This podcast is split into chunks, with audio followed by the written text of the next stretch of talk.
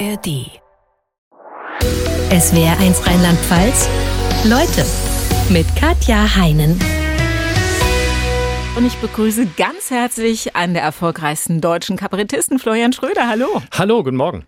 Sie haben sich für Ihr Buch unter Wahnsinnigen, warum wir das Böse brauchen, auf die Spuren des Bösen gemacht waren. Im Gefängnis, in der forensischen Psychiatrie, haben mit Gewalttätern, Sexualstraftätern, Schizophrenen gesprochen, Rechtsradikalen. Wie viel Humor braucht es, um sowas auf Dauer durchzuhalten? Sehr viel Humor. Und es hat tatsächlich viel mit Humor zu tun, weil ich an diese Themen mit einer großen Leichtigkeit gegangen bin. Und das ist wichtig, weil wenn man über solche Themen schreibt, die den Ruf haben, schwer zu sein, ist es wichtig, dass man nicht selbst dieser Schwere erliegt. Sonst wird es für die Leute sehr anstrengend zu lesen. Und ich wollte ganz vorurteilsfrei gucken, was ist eigentlich das Böse, was ist das, was wir ausschließen als Gesellschaft, mir das angucken und dann gucken, was löst es in mir aus? Wie denke ich danach? Was fühle ich? Und ähm, im Grunde ist es nichts anderes als meine Bühnenarbeit. Da muss ich ja als Komiker böse sein, höre ich oft ein böser Kabarettist, das ist dann was Gutes. Und dann dachte ich, was ist denn, wenn ich von der Bühne runtergehe und mal gucke, was ist eigentlich im Dunkeln los? Und äh, das dann so beschreibe, dass es den Menschen vielleicht vielleicht die Augen öffnet und einen ganz neuen Zugang zu diesem Thema eröffnet. Was hat es denn mit Ihnen gemacht, diese Gespräche, die Sie da geführt haben? Ich glaube, ich bin sehr demütig geworden.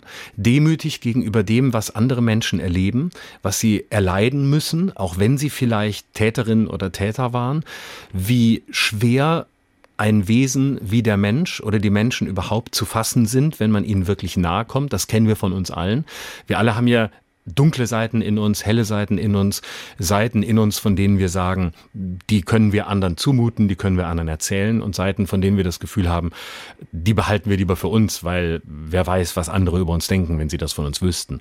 Und das genau habe ich gemacht, da genau bin ich hingegangen und ähm, es hat mich sehr ich glaube, es hat mich fast sanft gemacht, weil es eben nicht so war, ich gucke mir das an und dann packe ich die in eine Schublade, sondern weil sich in ganz vielen Fällen gar keine Schublade finden ließ. Und das war ein ganz tolles Gefühl. Über welchen Zeitraum haben Sie die begleitet? Das waren insgesamt fünf Jahre. Also fünf Jahre Arbeit an dem Buch.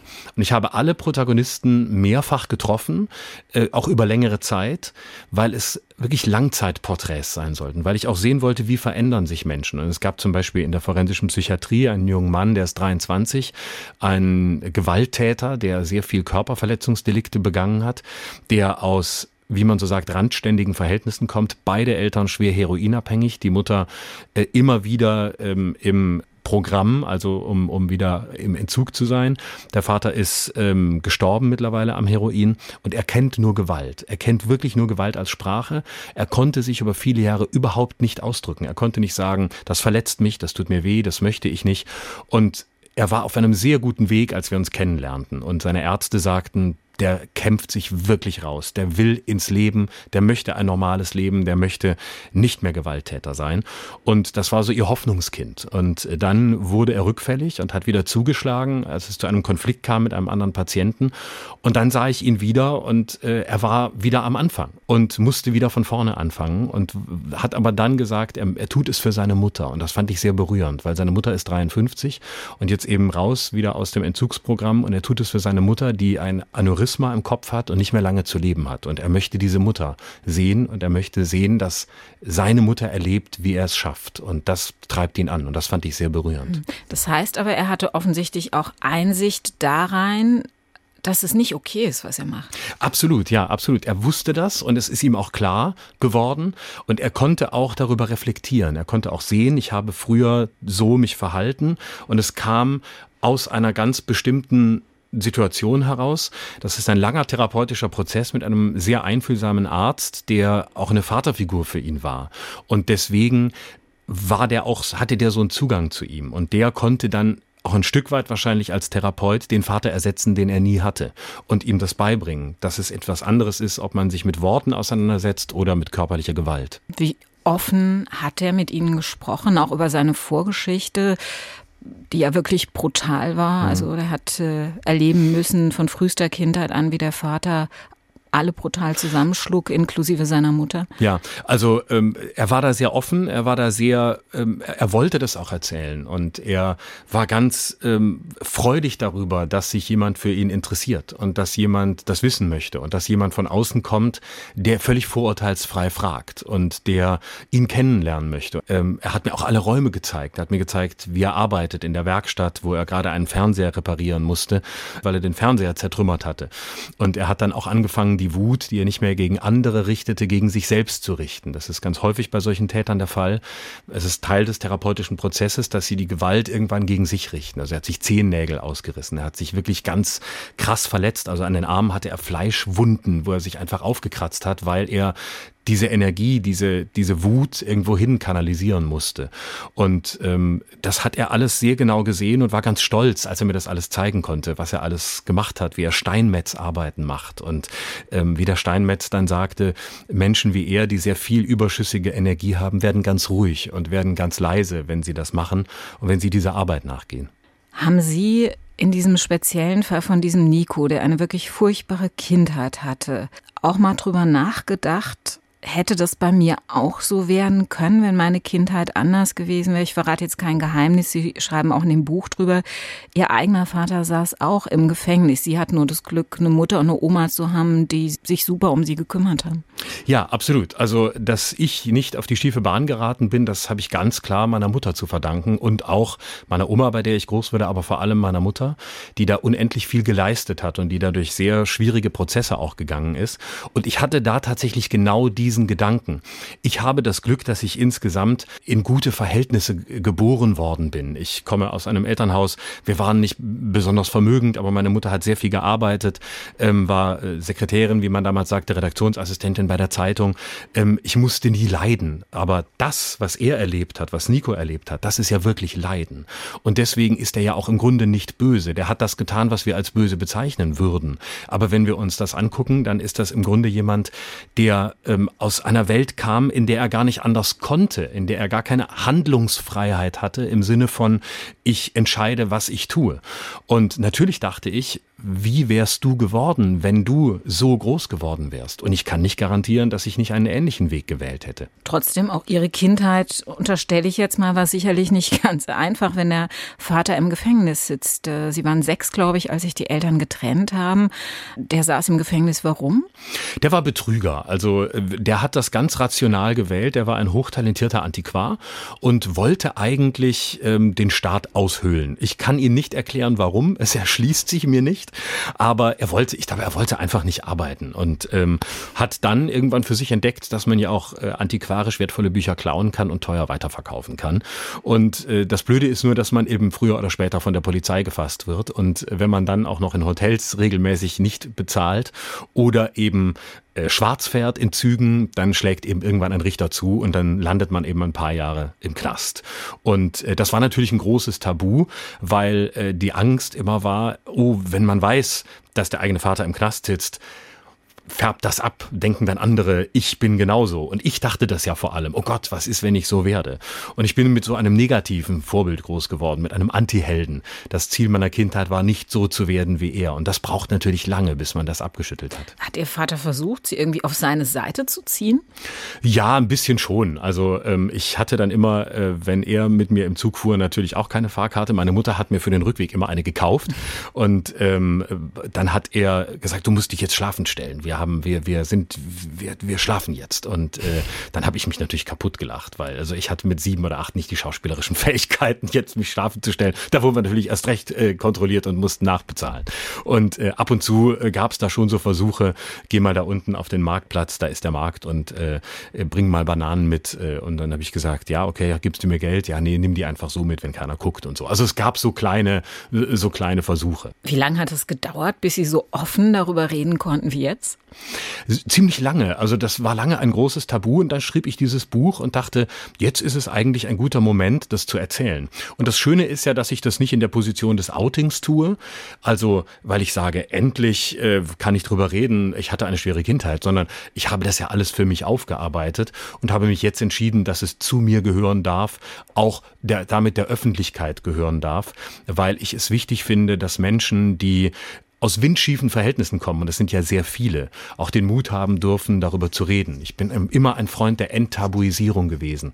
Und ähm, ich finde es auch ja ein Teil der Transparenz, wenn man über das Böse schreibt und immer darüber redet, dass wir immer das Böse nur außen suchen und sich darüber beschwert, dann kann man ja nicht auf der anderen Seite sagen, ja, aber über mich selber rede ich nicht. Wussten die anderen Kinder, dass damals in ihrer Umgebung der Papa von Florian sitzt im Knast? Nein, niemand wusste das. Nein, wir haben, der Weiher lebte ja woanders. Wir haben, solange ich Kontakt hatte, gesagt, der ist Buchhändler. Und danach brach der Kontakt ab, als ich zehn war, was sehr gut war, weil nur so konnte ich wirklich groß werden und ähm, hatte eine Chance, nicht zerrieben zu werden, weil mein Vater natürlich auch mal versuchte, das, was meine Mutter mir äh, beibrachte, nämlich Lebensregeln zu unterwandern und zu sagen, ach, die Weiber, vergiss mal, was die sagen, alles anders. Und äh, so hat sie mich dann aufs, aufs Gleis gesetzt. Aber diese Erfahrung hat vielleicht auch schon ein bisschen dazu beigetragen zu sagen, ich will mich einfach mal dem Bösen nähern, in Gefängnisse gehen oder mal mit Leuten sprechen, die hm. ja auf der anderen Seite stehen, oder nicht? Ja, ich hatte immer äh, ein großes Interesse an Menschen, die äh, nicht der Norm entsprachen oder anders waren oder ähm, Außenseiter waren oder eben jetzt von der Gesellschaft ausgeschlossen werden. Das hat mich immer interessiert.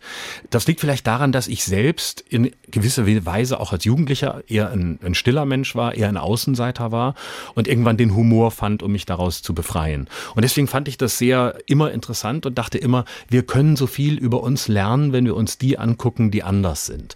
Und dann kam natürlich das Interesse dazu, mich auch mal da rein zu begeben und diese Welt kennenzulernen, in die eben wenige vordringen. Also eben die Knastwelt, die Welt der Psychiatrie, die Welt hinter den Mauern. Ne? Wie sind Sie denn an die Leute rangekommen?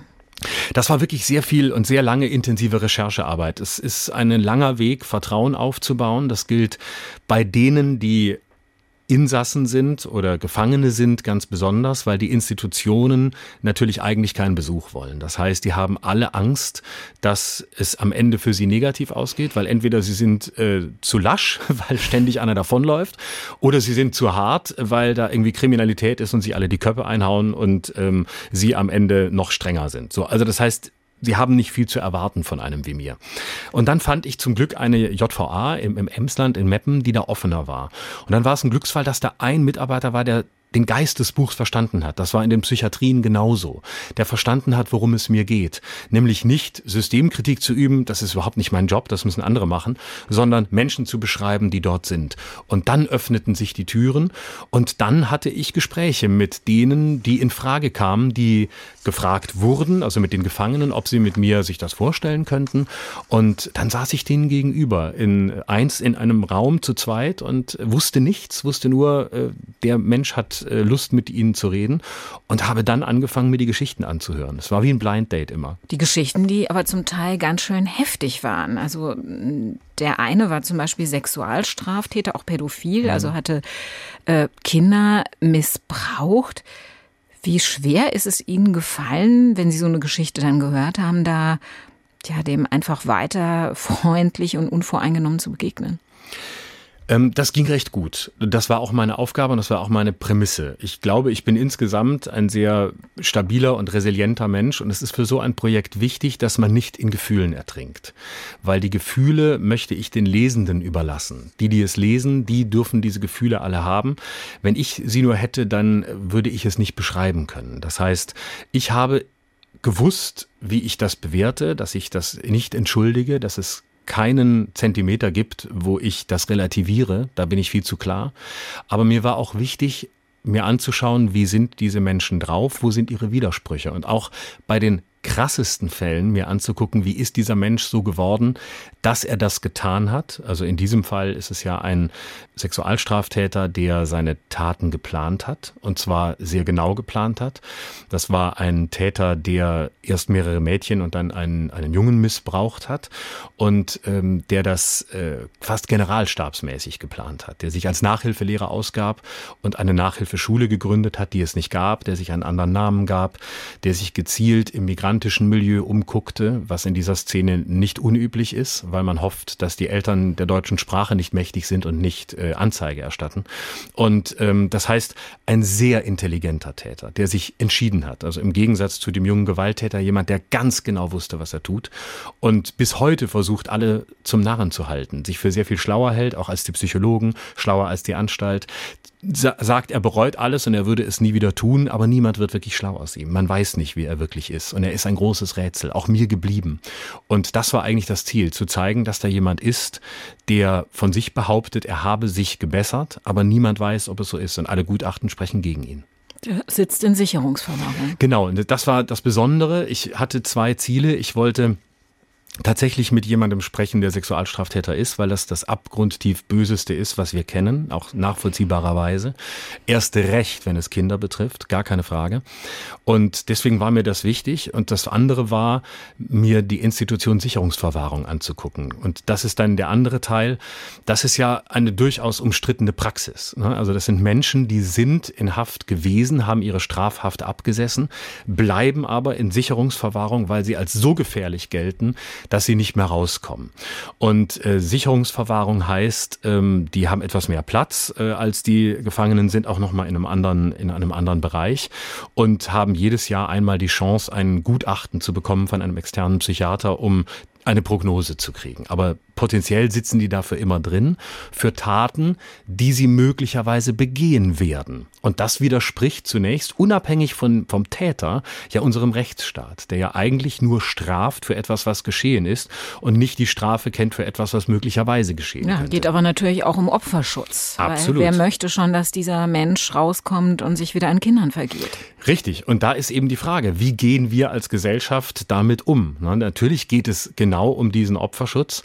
Ähm, auf der anderen Seite sieht man, dass gerade Sexualstraftäter fast nicht rückfällig sind, was sehr spannend ist, weil die Therapieprogramme sehr gut anschlagen. Und es ist ein Grenzfall. Und ich habe mich ungeheuer schwer getan, auch in der Beurteilung, welche Möglichkeiten gibt es mit Tätern so umzugehen, dass man ihnen eine Menschenwürde zuspricht, was wir müssen, egal wie sehr wir verurteilen, was sie getan haben. Und das können wir und das müssen wir auch. Und gleichzeitig Opfer zu schützen. Und das ist wirklich der schwierigste Bereich. Und sich das anzugucken war sehr interessant, um da auch in eine Abwägung zu kommen. Gab es denn Momente, in denen Sie vielleicht sogar sowas wie Sympathie für diesen Menschen entwickelt haben, wenn der so gewinnend ist oder äh, versucht zu täuschen? Nein, auch das nicht. Und auch das ist ganz wichtig. Es geht nicht um Sympathie und Antipathie. Das ist tatsächlich wie in meiner gar nicht anders als in meiner komödiantischen Arbeit. Ich kann mich über jemanden nicht lustig machen, wenn die Emotion zu groß ist. Wenn ich jemanden wirklich grauenhaft finde, ähm, kann ich weder über den ein Buch schreiben, einen Text schreiben, noch einen komödiantischen Text machen. Oder wenn ich jemanden sehr mag, mir sehr sympathisch ist, ist es genauso schwer. Ich muss in einem Abstand bleiben, in einer Distanz bleiben, in der ich alles zu verstehen versuche, aber niemals emotional werde. Das wäre der falsche Zugang. Sie haben sich ja auch mit Rechtsradikalen getroffen, mit Leuten aus der identitären Bewegung Österreichs und mit Horst Mahler, dem äh, ja, Nazi- und Holocaustleugner, der aber inzwischen 87 ist und im Knast sitzt. Wie sind Sie denn an diese Mitglieder der identitären Bewegung rangekommen. Da hatten Sie ja keine Institution wie jetzt das Gefängnis, über die Sie gehen konnten. Richtig. Also äh, der Identitäre ist Martin Sellner. Das ist einer der einflussreichsten Rechtsextremisten Europas. Man muss dazu sagen, dass die Identitären eine Art Vorfeldorganisation der AfD sind. Das heißt, das ist eine Gruppe, die sich ja so als Künstler-Kreativgruppe sieht, die aber sehr gefährlich sind, weil sie im Grunde die Begriffe bilden, die die AfD dann äh, auf die politische Bühne bringt. Es gibt auch enge Verstrickungen zwischen AfD und FPÖ in Österreich und Identitären. Ähm, deswegen darf man die nicht zu gering schätzen und nicht zu klein einschätzen. Offiziell gibt es einen Unvereinbarkeitsbeschluss Richtig. von Seiten der AfD. Genau, aber es gibt sehr viele ähm, Fälle, wo es da über Überschneidungen gibt. So und äh, ich schrieb Martin Sellner vor über fünf Jahren eine Mail und sagte, ich schreibe ein Buch über das Böse und ähm, ich würde ihn würde darüber gern mit ihm sprechen. Und dann antwortete er und sagte, er könne sich das vorstellen, ähm, wenn äh, die Rechten nicht per se als böser Popanz äh, vorkämen. Das wundert mich nämlich. Ne? Ja. Wollte ich, wenn ich an seiner Stelle wäre, in einem Buch über das Böse auftauchen. Richtig. Weil er selber sie wird sich ja wahrscheinlich nicht als böse empfinden. Richtig. Sondern als derjenige, der Recht hat. Richtig, Sellner ist hochintelligent, hat Philosophie selbst studiert. Das heißt, man konnte mit dem natürlich auch auf ein gewisses Niveau kommen. Ähm, so sehr, und auch hier gilt, so sehr ich das ablehne, zutiefst ablehne, was diese Menschen denken und wollen und die Gesellschaft auf gar keinen Fall will, die diese Menschen wollen. Ähm, aber es war tatsächlich ein sehr interessanter Austausch. Wir haben uns dann regelmäßig getroffen. Es führte auch dahin, dass ich bei einem Rekrutierungstreffen der Identitären dabei war in, in Berlin, ähm, wo er auch eine, eine Rede hielt und wo ich auch mal sah, wer sind eigentlich die Menschen, die sich dafür interessieren. Und ähm, er sagte auch bei diesem Treffen, als ich dabei war, so hier sitzt jetzt einer aus der Lügenpresse, mit dem könnt ihr euch unterhalten, wenn hm. ihr wollt. Schön. genau. Äh, da ist jemand aus dem Mainstream. Ich arbeite mit dem zusammen. Der schreibt ein Buch. Ich weiß, dass ich in diesem Buch nicht gut wegkommen werde, was auch der Fall ist. Und, Und Sie hatten keine Angst, äh, von den zu Rekrutierenden dann übel angegangen zu werden? Nein, eigentlich nicht. Äh, da bin ich recht angstfrei. Ich habe auch gesagt, wer mit mir reden möchte, kann das gern tun. Wer das nicht möchte, lässt es bleiben. Und ähm, nee, das, das war nicht so, das hat auch er gesagt. Ähm, und äh, da waren auch ganz unterschiedliche Leute dabei. Das Schockierende war vor allem, dass da ganz viele aus der Mitte der Gesellschaft waren. Also Leute, die sagten, ich bin Unternehmensberater. Wenn äh, meine Kunden wüssten, dass ich hier sitze, wäre ich die Hälfte der Kundschaft los. Also da waren Leute dabei, die, die jahrelang grün gewählt haben und äh, heute sagen, aber die AfD und rechts ist unser letzter Ausweg. Aber warum machen die das? Das haben Sie ja wahrscheinlich gefragt, oder? Ähm, ja, also das ist eine ganz, mittlerweile eine ganz komische Vermischung aus unterschiedlichen Themen, die sich im rechtsextremen Spektrum eine Heimat gesucht hat. Da sind Leute dabei, die sind Corona-Leugner, da sind Leute dabei, die durch den Ukraine-Krieg auf Putins Seite stehen, da sind Leute dabei, die schon immer Rechtsextremisten waren, also Burschenschaftler, die wirklich aussehen wie frisch aus der Hitlerjugend rübergebeamt. Ähm, und dadurch werden die, glaube ich, auch so stark. Es sind allesamt Leute, die ganz viel Angst haben, die Angst haben vor der Zukunft, Angst haben vor einem Bevölkerungsaustausch, dass uns die Migranten Migranten äh, hier unser Land wegnehmen, unsere Frauen wegnehmen, alles wegnehmen, äh, die äh, verunsichert sind, die zum Teil Verschwörungsmythen glauben und erzählen, die man gar nicht fassen kann. Da saß mir eine Frau gegenüber, die sagte, sie habe lange in der Jugendarbeit gearbeitet, auch mit Migranten, und sie habe ähm, aber festgestellt, äh, dass es ja Geheimpläne gebe. Und dann habe ich gesagt, welche? Ja, müssen Sie nur mal googeln. Und dann sagte sie mir Kaufmann-Plan, Kalergi Plan, die kannte ich alle gar nicht, habe ich dann nachgeguckt. Das sind alles antisemitische Verschwörungsmythen. Und ähm, dann bin ich gegangen am Schluss und dann sagte sie zu mir, ich hätte die wichtigste Frage nicht beantwortet. Und dann habe ich gesagt, welche? Wer sie geschickt hat. Und dann habe ich gesagt, wer soll mich denn geschickt haben? Wer sind ihre Hintermänner? Jeder hat Hintermänner. Und das sind Menschen, die nicht an die Freiheit des Einzelnen glauben. Die glauben, alles ist irgendwie vorbestimmt. Jeder tut etwas, weil er geschickt wurde. Und dann habe ich ihr klar gemacht, dass eine Entscheidung, einen Nachmittag als jemand, der sich selbst für einen liberalen, äh, demokratisch denkenden Menschen hält, einen Nachmittag mit Leuten wie Ihnen zu verbringen, die so weit von mir weg sind, nur meine eigene irre Entscheidung sein kann, dass es da keine Hintermänner geben kann. Und da habe ich gemerkt, okay, da sind wirklich Leute dabei, die sind, die sind nicht mehr erreichbar. Zum Teil. Nicht alle. Was macht man mit denen? Wenn Sie sagen, die sind nicht mehr erreichbar, dann gibt es auch keine Chance, die zurückzugewinnen. Nein, also es gibt Leute, die erreicht man wirklich nicht mehr, aber ich glaube, es gibt auch sehr viele, die kann man noch erreichen. Und ich finde, es gibt zwei Wege. Solange jemand erklärt, dass er beispielsweise aus Angst vor Migranten die AfD wählt, weil er glaubt, dass das die einzige Partei ist, die uns davor schützt, dass wir hier ausgetauscht werden oder was auch immer, ähm, dann kann man in die Diskussion gehen. Und dann finde ich, dann ist der erste Weg, Fragen zu stellen und Fragen zu stellen, warum diese Menschen das glauben und woran sie glauben, um das zu verstehen. Ich glaube da gar nicht so sehr, dass es leicht darum geht, zu widersprechen. Und und es geht auch nicht darum, sich wegzuducken und zu sagen, oh Gott, ich lasse mich auf keine politische Diskussion ein. Das wäre das Dümmste, was man machen kann. Man muss nicht politisch hochgebildet sein, um mit diesen Menschen zu reden. Wenn dann aber spürbar wird, dass da harte Überzeugungen dahinter sind, kann man natürlich und muss man auch ab einem gewissen Moment widersprechen und sagen, ich sehe es aber anders oder ich glaube, dass diese Welt, die eine Partei wie die AfD will, eine ist, in der auch du nicht leben willst. Ähm, dann finde ich, ist es wichtig zu widersprechen Und ab einem gewissen Punkt darf man dann auch das Gespräch einstellen. Und man darf diese Leute auch packen, bei ihrer Verantwortung eine Partei zu wählen, die alles, was unsere Welt ausmacht, abschaffen will. Das muss man immer wieder sagen. Das ist keine Partei, die uns vor Migranten beschützt. Es ist eine Partei, die unser freies, offenes Leben beenden will auf allen Ebenen. Die Mitglieder dieser identitären Bewegung, wie stark grenzen die sich von ja so Altnazis wie Horst Mahler, also diesem 87-Jährigen, der im Knast sitzt und den Holocaust leugnet, ab?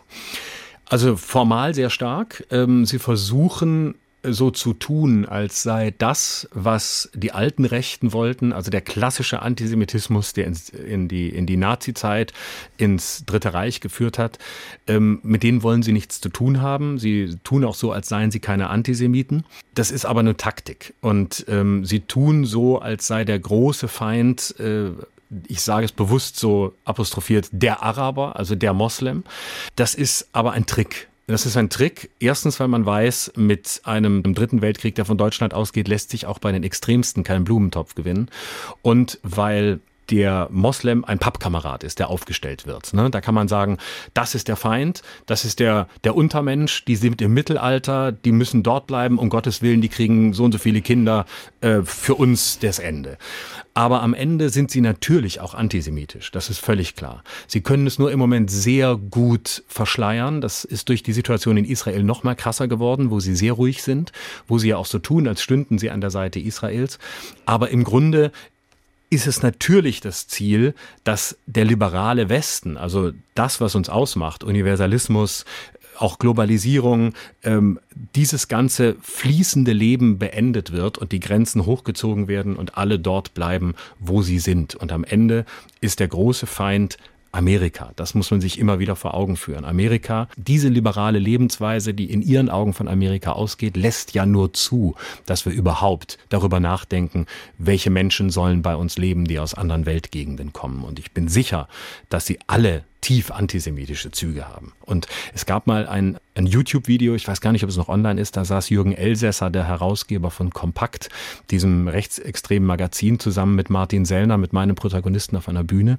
Und es ging um die Frage, warum man Pegida eigentlich Pegida genannt hat, nämlich ähm, patriotische Europäer gegen die Islamisierung des Abendlandes. Und da sagte Elsässer einen ganz spannenden Satz. Man habe eigentlich Pegida Pegada nennen wollen, nämlich patriotische Europäer gegen die Amerikanisierung des Abendlandes.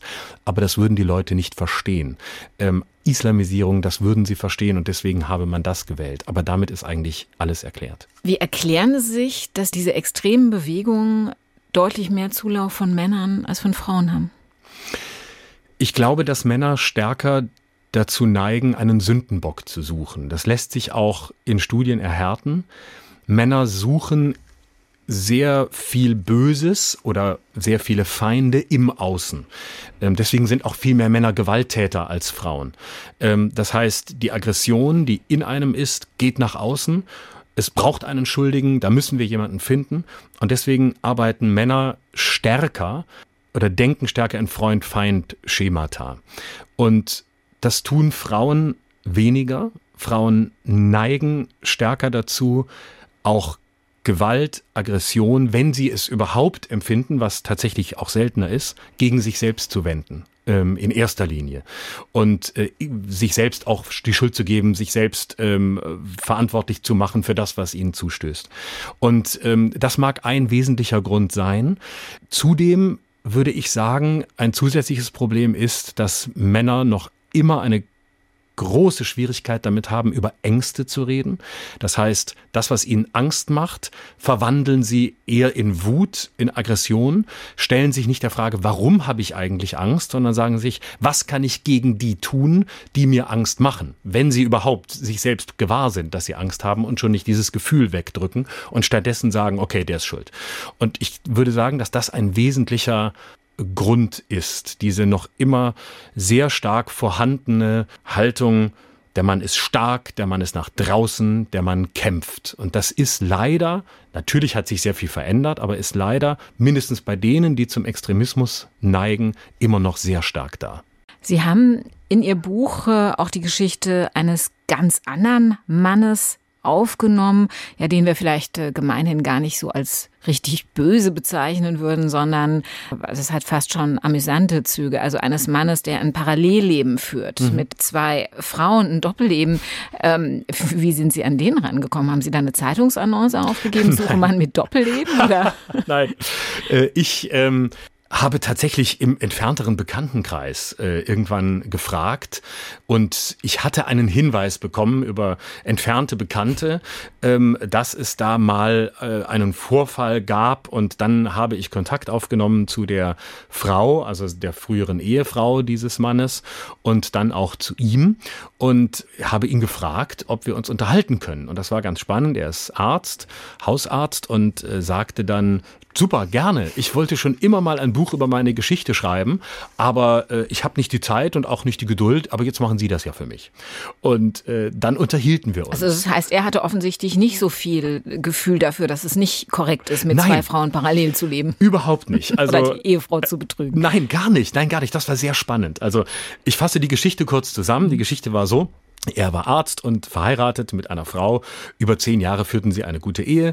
Ähm, sie hatten einen Sohn zusammen und die, seine Ehefrau wurde, bekam Depressionen. Die Ehe wurde äh, etwas schwieriger. Er arbeitete sehr viel und irgendwann kam eine Frau in seine Praxis, mit der er eine Affäre begann, auch als Patientin. Und diese Affäre hatte auch einen Mann, war auch verheiratet, hatte auch Kinder. Sie waren sehr zufrieden beide, dass sie beide in einer ähnlichen Situation sind, einigten sich darauf, dass sie beide ihre Partner Partner nicht verlassen werden. Er hat das Doppelleben konzertiert geplant. Er hat einen, eine eigene Wohnung angemietet, in der er sich mit ihr traf. Er hat anschließend eine zweite Praxis aufgemacht, wo es keine Patienten gab, wo er sich dann mit ihr traf. Vielleicht so zwei Alibi-Patienten, um immer ein einwandfreies Doppelleben zu haben, immer abgesichert zu sein. Das ist nicht wahnsinnig anstrengend, oder? Ich finde, es ist die Hölle. es ist die absolute Hölle. Ich weiß nicht, wie das geht. Und äh, dann hat er eine zweite Praxis und sie haben sich wirklich komplett organisiert, dass nichts auffiel. Bis ins letzte Detail. Wo gehen wir hin, wenn der eigene Ehepartner anruft, dass, mit, dass man nicht merkt, wo wir sind. Also wahnsinnig organisiert. Und irgendwann passierte es, was nicht passieren sollte. Die Geliebte wurde schwanger von ihm. Und dann sagte sie, eines muss dir klar sein, ich werde dieses Kind mit nach Hause nehmen. Das heißt, sie wollte, was sie auch getan hat, dieses Kind ihrem eigenen Mann als Kuckuckskind unterschieben und er fälschte daraufhin Mutterpass und mehrere Ultraschallbilder des entstehenden Kindes. Und das war ein ganz spannender Move, weil man natürlich erstmal denkt, hä, wieso macht er das? Also warum leistet er der Tatsache Beihilfe, äh, dass er nicht der Vater dieses Kindes sein soll? Und ähm, letztlich hat er das aber mit größtem Selbstbewusstsein erzählt, weil er sagte, ja, äh, sie wollte das so, aber im Grunde ist er derjenige, der das Gefühl hat, er hat die Macht. Denn wenn sie die Affäre jetzt beenden will, die immer noch läuft, dann sagt er, du, dann erzähle ich alles deinem Mann. Ähm, das heißt, er hat das Gefühl, er hat sie in der Hand. Und wenn er aber mit anderen Frauenaffären beginnt, dann ist die Geliebte eifersüchtig. Also es ist ein permanentes Erpressungsspiel miteinander. Und ähm, die Ehefrau, seine frühere Ehefrau, hat es irgendwann erfahren und die beiden sind getrennt. Aber er hat kein Fehlerbewusstsein. Ich habe sogar ihn gefragt, wie, wie ist das? Wie, wie bewerten Sie das denn? Und er sagt, es war super. Wenn diese Schwangerschaft nicht gekommen wäre, es ging doch allen gut. Meine Ehe wurde besser, die Ehe meiner Geliebten war besser. Es ging allen bestens. Es, niemand wusste irgendwas. Es war wundervoll. Er, er hat bis heute das Gefühl, ich habe ihn gefragt, was ist denn Ethik, Moral für Sie? Moral heißt für ihn gerade auch als Arzt niemandem zu schaden. Und er sagt das zehn Sekunden, nachdem er sagte, dass das Doppelleben einwandfrei war. Ja, aber er hat dem Kind geschadet, finde ich, so. weil das Kind nie die Chance hat zu erfahren, wer der echte Vater ist. Richtig. Und deswegen habe ich ihn in das Buch genommen. Weil das Entscheidende ist, was ist die gute Lüge und was ist die böse Lüge. Ne? Man kann ja auch lügen, lügen aus Schutz. Das muss ja nicht zwangsläufig böse sein. So, aber hier geht es ja um genau diesen Punkt. Nämlich, dass ein Mensch einem anderen Menschen die Selbstentfaltung nimmt. Und zwar sowohl den beiden betroffenen Ehepartnern, die nicht für sich entscheiden konnten, ob sie dieses Modell wollen. Und das Schlimmste, das Kind.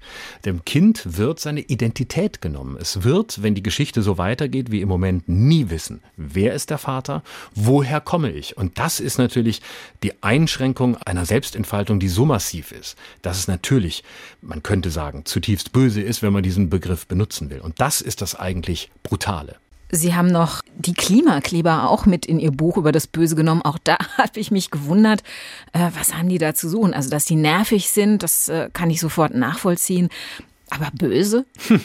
ja, äh, also die Prämisse des Buchs war ja, äh, mich zu fragen, was ist für eine Gesellschaft das Böse? Oder was nominiert eine Gesellschaft als das Böse. Und wenn man sieht, dass die letzte Generation eine Gruppe ist, von der in letzten Umfragen 85 bis 90 Prozent der Menschen sagen, das geht zu weit, das wollen wir nicht, das sind Leute, die unsere Feinde sind, dann muss ich da genau hinschauen. Und zudem hat mich interessiert, die sind ja nun diejenigen, die das bedingungslos Gute wollen, nämlich äh, Klimaschutz, ein menschenwürdiges Leben auch in 100 oder 200 Jahren auf diesem Planeten. Wer sind die Menschen, die so viel Gutes wollen? Haben die eine dunkle, böse Seite? Haben die vielleicht eine, die unsere Demokratie auch ablehnt? Und vor allem, was machen die eigentlich, dass sie so viele Menschen so sehr aufregen?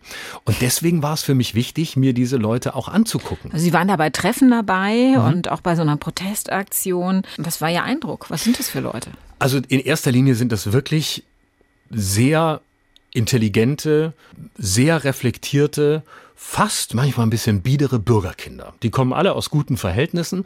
Die Protagonistin ist Anja Windel. Das ist eine der einflussreichsten in der letzten Generation, weil sie eine der bekanntesten ist. Sie kommt aus Wien, äh, protestiert aber auch mittlerweile in Deutschland und sieht Shakira ähnlich. Deswegen wird sie die Klima-Shakira genannt. Die selbst kommt aus einem Elternhaus, ähm, wo sie mir irgendwann erzählte, der Vater macht irgendwas mit Geld. Der ist sehr konservativ, der ist in Bayern, der wählt wahrscheinlich CSU. Aber äh, sie ist wahnsinnig dankbar, dass die Eltern ihr jeden Monat 900 Euro überweisen, damit sie als Psychologiestudentin überleben kann. Und dann dachte ich, das ist eigentlich genau die größte Pointe. Die eigenen Eltern, die das Engagement der Kinder zutiefst ablehnen, finanzieren genau dieses Leben äh, und denken eigentlich, oh Gott, Kind, komm doch bitte nach Hause und lass dich nicht in den Knast bringen. Und ähm, dann, das ist sozusagen die, die etwas harmlosere Seite, die kleben sich halt fest, die nehmen auch viel in Kauf, eben äh, auch wirklich verletzt zu werden. Und Sie sagen, sie sind auch völlig chaotisch, ne? Die sind sehr in der Organisation total chaotisch. Also ich war dabei, als ähm, zwei Hotels verschönert werden sollten, zwei Luxushotels in Wien und ähm, habe dann mitbekommen, wie sie das geplant hatten. Und noch am Abend vorher war die rote Farbe nicht in den Feuerlöschern und die Feuerlöscher funktionierten nicht und es waren die falschen. Und äh, auch die Aktion ging, ging wirklich völlig daneben. Äh, es ist alles konzertiert geplant und es ist genau durchdacht, aber dann laufen die einen ans falsche Gebäude, dann steht da ein Wachmann, dann äh, lauf, besprüht der eine das, das falsche Haus und der nächste ähm, sitzt nicht da, damit alle wissen, dass es die letzte Generation ist. Also es war zum Teil auch sehr lustig chaotisch. Ähm, aber äh, man muss natürlich auch sehen, dass dahinter zugleich zum Teil auch ein problematisches Weltbild steckt. Nämlich? Ja, es ist schon mal offen, ein offenes Geheimnis in der letzten Generation, dass die Demokratie, wie wir sie kennen, eigentlich zu langsam ist. Zu langsam für den Klimaschutz, den wir brauchen. Und es ist auch klar, dass eine, ein bestimmter Teil, wenn sich politisch nicht nichts ändert oder nichts in die Richtung ändert, in die die letzte Generation das gerne hätte, dass ein kleiner Teil sicher bereit wäre, in den Untergrund zu gehen. Ähm, das ist aber ein sehr kleiner Teil. Äh, also wenn man mit ihnen redet, ist klar, wir müssen aufpassen, wir dürfen nicht zu aggressiv sein, wir verlieren auch die, die uns unterstützen. Wenn wir zu radikal werden, dann werden 95 Prozent weg sein und sagen, mit denen wollen wir nichts zu tun haben und 5 Prozent wären wahrscheinlich bereit, sich zu radikalisieren. Mhm. Aber es ist ja auch nicht unumstritten, diese Verbindung zu Roger Hallam, der, äh, der Gründer von Extinction Rebellion, auch ein glühender Antisemit, ähm, der sehr strange ist. Es gibt ein Netzwerk, zu dem die letzte Generation gehört, das er gegründet hat. Man distanziert sich von ihm, aber es ist nicht so ganz klar, inwieweit diese Leute auf dem Boden der freiheitlich-demokratischen Grundordnung stehen. Ich würde sagen, 90 Prozent tun es, aber der Rest, das ist die offene Frage. Würden Sie denn sagen, dass auch hier einfach wahnsinnige Angst die Motivation ist, so radikal zu werden wie bei den Rechtsradikalen auch? Ja. Ähm und hier verstehe ich die Angst noch mehr. Die haben wirklich tiefe Angst. Und das ist überhaupt für in diesem Buch das Spannendste gewesen, dass ich irgendwann dachte, ich hätte auch ein Buch über Angst schreiben können. Weil, die, weil ganz viele auch derer, die wir als Täter sehen oder nominieren, Ängste haben, tiefe Ängste. Und die haben wirklich Angst davor, dass es kein menschenwürdiges Leben mehr gibt. Natürlich auch zu Recht. Die Daten sprechen ja für sie. Ähm, und die versuchen etwas zu tun und wenn die da sitzen vor diesen Gebäuden und man kann wirklich lange darüber streiten, ob es das Richtige ist, irgendein Luxushotel mit Farbe anzuschmieren. Ich finde es eine völlig bescheuerte Aktion, weil ich denke, dann macht doch wenigstens irgendwas Originelles und setzt euch nicht vor irgendein Hotel, ähm, weil das oberste eine Prozent möglicherweise mehr CO2-Ausstoß hat als der Rest. Das mag ja auch statistisch stimmen, aber trotzdem, es ist so wahllos. Dadurch nehmt ihr euch doch eure Kraft. Und wenn die da sitzen und da kommen die Leute, die sie bepöbeln, die sind ganz brav und erklären und erklären Studien. Und wenn da einer steht und sagt, das ist ein Blödsinn, was macht er, da haut's ab, sagen die, nein, wir machen es deshalb und sind ganz bemüht, das alles zu erklären. Also das ist wirklich wirklich zum Teil, äh, hat das komödiantische Züge. Also im Prinzip müssen wir versuchen, den Menschen die Angst zu nehmen. Ja, das ist, ich um glaube. sie auch von, von ihren Taten abzuhalten um sie von ihren Taten abzuhalten und um, äh, ja, ich glaube, es fehlt einfach eine Sprache der Angst. Äh, das ist, glaube ich, etwas, was unsere Gesellschaft nie ausgebildet hat. Über Ängste zu sprechen. Ängste sind Schwäche, Ängste sind theoretisch, Ängste sind irgendwie weit weg. Also man hat ja immer nur vor dem Angst, was unkonkret ist. Ne? Weil das, was konkret ist, davor fürchtet man sich. Ich kann mich fürchten davor, dass ich vom Auto überfahren werde, wenn ich auf die Straße laufe, also tue ich es nicht. Aber die Angst ist ja immer irgendwas, irgendwas halbkonkretes oder Unkonkretes. Weigern Sie sich deshalb, den Begriff böse für auch Leute wie zum Beispiel Putin in den Mund zu nehmen, weil Sie sagen, der handelt aus Angst?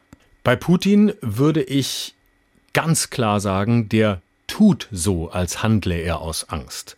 Der hat keine Angst. Also, das ist jetzt ein mutiger Satz, ich bin nicht sein Hauspsychologe, aber der instrumentalisiert die Angst ganz bewusst, um einen Krieg zu führen.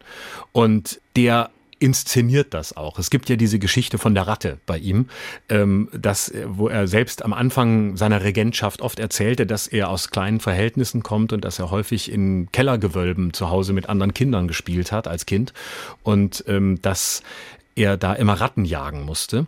Und äh, irgendwann hat er eine Ratte in die Enge getrieben und äh, daraufhin drehte sich die Ratte um und sprang ihn an. Und diese Geschichte hat er immer wieder erzählt. Also wenn man eine Ratte in die Enge treibt, dann kriegt auch der größte Mensch Angst vor der Ratte, obwohl er eigentlich als Mensch mächtiger ist. Und das erzählt sehr viel über ihn. Nämlich er, der in die Enge getrieben wird, der allen Angst macht und der bewusst Angst macht. Deswegen glaube ich, dass er das Angstgefühl instrumentalisiert. Warum ich ihn trotzdem nicht als böse bezeichne, hat einen anderen Grund. Ich glaube, dass wir sehr gut daran tun, mit diesem Begriff böse so wenig wie möglich zu arbeiten. In der Wissenschaft gibt es diesen Begriff nicht. Also wenn Sie mit Psychiatern, Psychologen reden, wird niemand vom Bösen sprechen. Wenn Sie mit äh, Menschen sprechen, die Kriminologen sind, mit Strafrechtlern, sagen alle, das Böse kommt noch nicht mal im Strafgesetzbuch vor. Kommt als Begriff nicht vor. Es kommen halt Taten vor, die genau. strafbar sind. Genau, richtig. Aber keine, es gibt einmal den Begriff bösartig oder böswillig, das kommt einmal vor. Aber ansonsten gibt es das nicht. Und ähm, ich glaube, dass wir in dem Moment, in dem wir sagen, das ist böse, spalten wir das von uns ab, stecken es in eine Schublade, sagen so, das haben wir nicht, damit haben wir nichts zu tun, das sind wir nicht, statt uns zu fragen, okay, welche Anteile von denen sind eigentlich vielleicht auch in uns. Oder uns genau anzugucken, was ist eigentlich das, was da passiert, um so das Böse dem anderen zu nehmen, ohne die Taten zu relativieren. Das ist ganz mhm. wichtig. Mhm. Ähm, und damit die dunklen Seiten an sich anzuerkennen. Also so nach dem Motto, äh, Hitler hätte nicht an die Macht kommen können, wenn nicht so viele Menschen ihn gewählt hätten. Das ist der Punkt. Und deswegen schreibe ich auch an einer Stelle, Hitler, wenn wir sagen, Hitler ist böse, dann machen wir es uns zu einfach. Dann sagen wir, das ist der Dämon, ähm, der hat uns damals irgendwie alle überrascht, blöd, der hat uns verführt. Und das ist genau die falsche Haltung. Die, die Haltung ist, wir wollten uns, oder unsere Vorfahren, wir wollten uns verführen lassen. Der hatte nur die Macht, weil wir sie ihm gegeben haben. Und damit sind wir es. Damit ist er nur das Ergebnis dessen, was wir mit unserer Wahl geschaffen haben. Lassen Sie uns am Ende nochmal auf Ihre neue Sendung Schröder darf alles zu sprechen kommen, ähm, die Sie seit kurzem fürs Erste und für die ARD-Mediathek machen. Wie böse oder sagen wir vielleicht besser bissig dürfen Sie denn da sein? Sehr. Es ist wirklich eine eine ganz tolle Redaktion, die mir wirklich den Rücken frei hält. Und das Ziel ist wirklich zu sagen, ich darf alles. Und wir haben die erste Sendung gemacht und es kam aus der, äh, aus der, der SWR, ist ja federführend, äh, kam als Feedback, schöne erste Sendung, aber gern böser. Und das ist wirklich toll.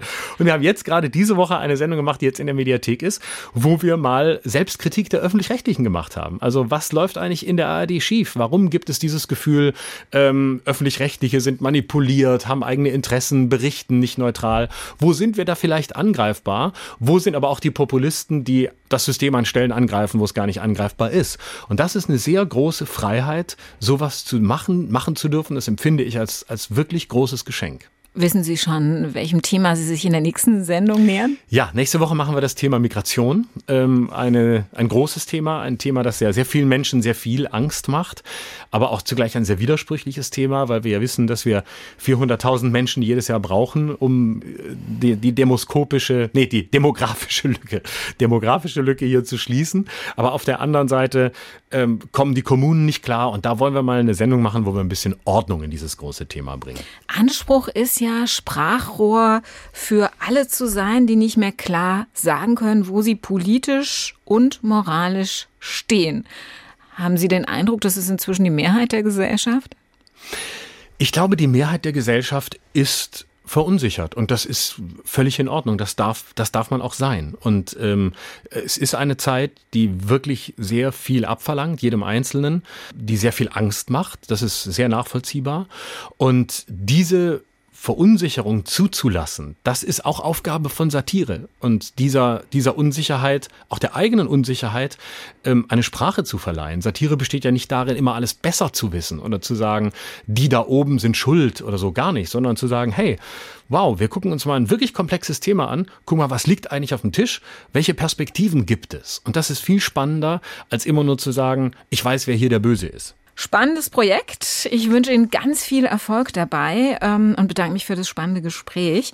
Am Ende der Sendung gibt es immer ein kleines Geschenk für unseren Gast. Ich greife mal kurz unter den Tisch. Ich freue mich. Sie wissen ja noch gar nicht, was Sie kriegen. Ich weiß. Wie böse ich, das Geschenk ist. Nein. Ich freue mich immer, wenn ich ein Geschenk kriege. Es kann gar nicht böse genug sein, weil Sie haben mich doch jetzt kennengelernt. Ich bin da absolut unangreifbar. Also ich dachte, ich erbringe Ihnen jetzt mal den ultimativen Beweis, dass es Dinge gibt, die eigentlich immer gut sind und äh, habe da an den Humor von Loriot gedacht. Ach, wie schön. Den, gerade jetzt. Der gerade jetzt 100 Jahre alt geworden wäre. Ich habe für Sie das Buch Erlebe hoch, eine Hommage in Ach, Text und Bild gefunden. Das ist ja toll. Ich wünsche Ihnen viel Spaß dabei. Das ist ein sehr, sehr schönes und Geschenk. Dann habe ich noch was. Äh, ja, das zeigt, dass das Gute im Bösen stecken kann. Sie bekommen von mir eine Schokoladenbombe geschenkt. Oh, sehr gut. Richtet garantiert keinen Schaden an und Ach, führt ja, zu einer ich, Geschmacksexplosion. Ich liebe ja Schokolade. Wenn Sie insofern. sie in Milch werfen. Ihnen ja. Alles Gute und herzlichen Dank. Ich danke Ihnen. Vielen Dank für die Einladung. Hat sehr viel Spaß gemacht.